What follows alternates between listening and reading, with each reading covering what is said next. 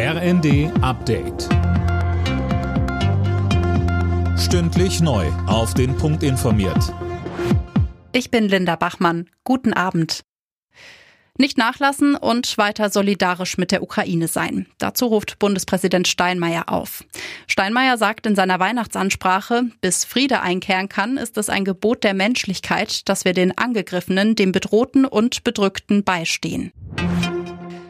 Viele Amerikaner müssen an Weihnachten zu Hause bleiben. Grund ist der Mega-Wintersturm mit Temperaturen bis zu minus 48 Grad. Mindestens 17 Menschen sind wegen der Wetterverhältnisse schon gestorben. Lisa Hofmann. Einige von ihnen starben bei einer Massenkarambolage mit 50 Autos in Ohio. Andere, vor allem Obdachlose, sind erfroren. Auch tausende Flüge und Bahnverbindungen wurden gestrichen. Deshalb kommen viele Menschen damit nicht zu Weihnachten zu ihren Familien. Die gute Nachricht aber, im Westen des Landes, in Colorado zum Beispiel, ist das Schlimmste schon wieder vorbei. Und es soll dort wieder bis zu plus sieben Grad warm werden. Nach den tödlichen Schüssen in Paris hat es erneut Ausschreitungen gegeben.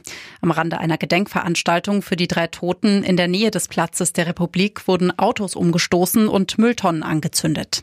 Finn Riebesel berichtet. Die Protestierenden warfen mit Gegenständen auf die Polizisten, die setzten Tränengas ein. Am Nachmittag beruhigte sich das Ganze dann wieder. Währenddessen hat der mutmaßliche Täter bei seiner Festnahme zugegeben, dass er ein Rassist ist. Der 69-Jährige ist bereits in der Vergangenheit wegen rassistischer Gewalt Gewalt angeklagt gewesen. Auch während der Feiertage sind die Krankenhäuser in Deutschland auf Blutspenden angewiesen. Die Bereitschaft geht Ende Dezember meist aber deutlich zurück. Das Rote Kreuz ruft deshalb gerade jetzt zum Spenden auf. Vielerorts ist das auch zwischen den Jahren möglich. Alle Nachrichten auf rnd.de